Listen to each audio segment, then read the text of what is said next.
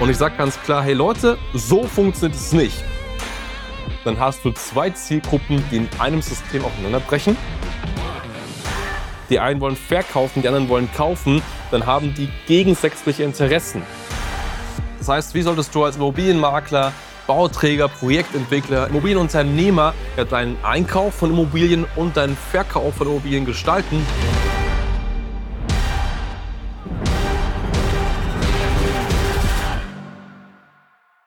Willkommen zurück, mein Name ist Hans Schneider und heute reden wir über den idealen Einkaufs- und Verkaufsprozess. Das heißt, wie solltest du als Immobilienmakler, Bauträger, Projektentwickler, Immobilienunternehmer ja deinen Einkauf von Immobilien und deinen Verkauf von Immobilien gestalten? Denn den häufigsten Fehler, den ich ja immer wieder sehe, ist einer, und dass man das irgendwie immer miteinander vermischen will. Das heißt, ich ganz häufig die Frage, Hans, kennst du dieses eine Programm, dieses eine Tool, in dem ich all meine Immobilienanfragen und meine äh, Käuferanfragen reinfließen lassen kann, aber ich gleichzeitig auch immer alle meine Objekte, die ich so habe, sobald ich sie generiere oder sobald sie zumindest anfragen, dass sie mit mir verkaufen wollen, ebenfalls da reinfließen lassen kann.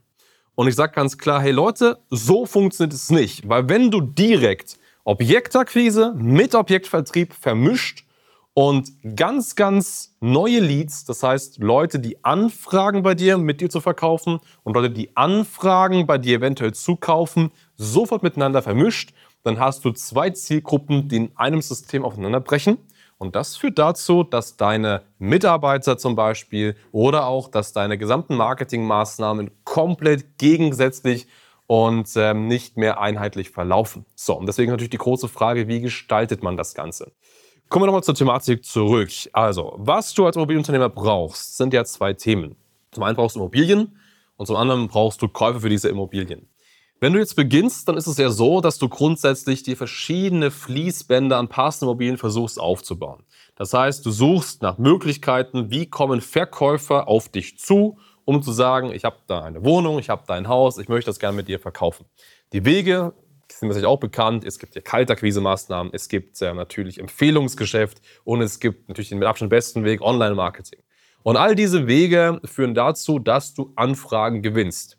Aber so eine Anfrage ist noch lange kein Alleinauftrag oder noch gar kein Vermarktungsauftrag. So eine Anfrage muss erstmal qualifiziert werden, dann gibt es ein Vorgespräch, dann gibt es einen Vorortbesichtigungstermin, Einwertung. Und wenn irgendwann das passt, ja dann ist da eben auch der Verkauf des Ganzen geplant. So.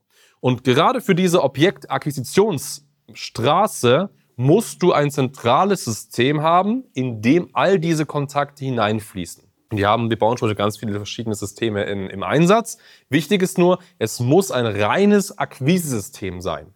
Das heißt, du musst aktiv die Akquise von deinem Vertrieb, von deinem Verkauf trennen. Das ist extrem wichtig. Bedeutet, du kannst dir das so vorstellen, du hast verschiedene sogenannte Phasen, zum Beispiel erst einmal die Qualifizierungsphase, die Terminierungsphase, die Besichtigungsphase und die Verkaufsphase.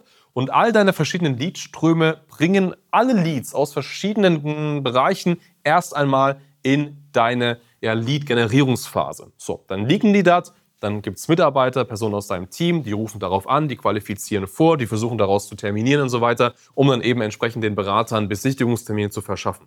Aber all das ist reine Akquise und all das muss separat gesteuert sein und darf noch nicht vermischt werden. Warum ist das so? Weil du natürlich am Ende des Tages genau ganz gezielt auf diese Person gezielte Maßnahmen machst. Das heißt, du kannst E-Mail-Marketing-Kampagnen gezielt auf diese Person steuern. Du kannst Telefonkampagnen gezielt auf diese Person steuern. Aber diese Personen haben eben noch nicht diese enorme Relevanz, weil sie eben ja noch keine Kunden von dir sind. Und solange sie noch keine Kunden von dir sind, sind sie auch noch nicht wie Kunden zu behandeln und ähm, dürfen zum Beispiel jetzt nicht mit irgendwelchen Bestandskundenaktionen kontaktiert werden. Und ganz häufig passiert das eben passiert eben, dass du neue Kontakte mit Bestandskontakten vermischt, wenn du ein System hast. Und dann kann es passieren, dass durch Aktionen, Post, Mailings, Telefonaktionen manchmal eben wirklich Neukunden wie Bestandskontakte oder vielleicht sogar noch gefährlicher Bestandskontakte wie Neukunden behandelt werden, was extrem kritisch für dein Geschäft ist. Also erstes wichtiges Learning, trenne das konkret, schau konkret, dass die Akquise davon extrem separiert ist. Und sobald du eine Immobilie bekommen hast, gewonnen hast, dann ist natürlich so, dass diese Immobilie in den Verkauf übergeht. Das heißt, du hast sie dann in einem System. Dieses System hat idealerweise, idealerweise Schnittstellen zu Immobilien Scout, zu Immowelt und Co. oder auch zu Kleinanzeigen. Da ist sie drin.